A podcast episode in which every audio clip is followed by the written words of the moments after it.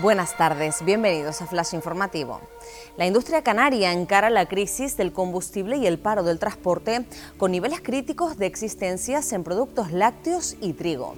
El presidente de la Asociación Industrial de Canarias asegura que el sector lleva más de un año pasando dificultades por unos incrementos desorbitados de los costes energéticos. Canarias suspende las restricciones y Santa Cruz recupera el baile de magos. Desde mañana y hasta el 30 de abril, en principio, quedan sin efecto las limitaciones por la pandemia, por lo que las islas podrán celebrar fiestas populares como el carnaval, que también rescata sus galas, concursos y fiesta en la calle. El menor, localizado en Santa Cruz de Tenerife en malas condiciones sanitarias, queda bajo tutela de la comunidad autónoma. El joven de 13 años llevaba varios meses sin acudir a su centro educativo, lo que motivó la alerta y el inicio de un expediente por parte del Ayuntamiento capitalino. El personal sanitario, tras observar un cuadro de fiebre alta, confirma que padece COVID.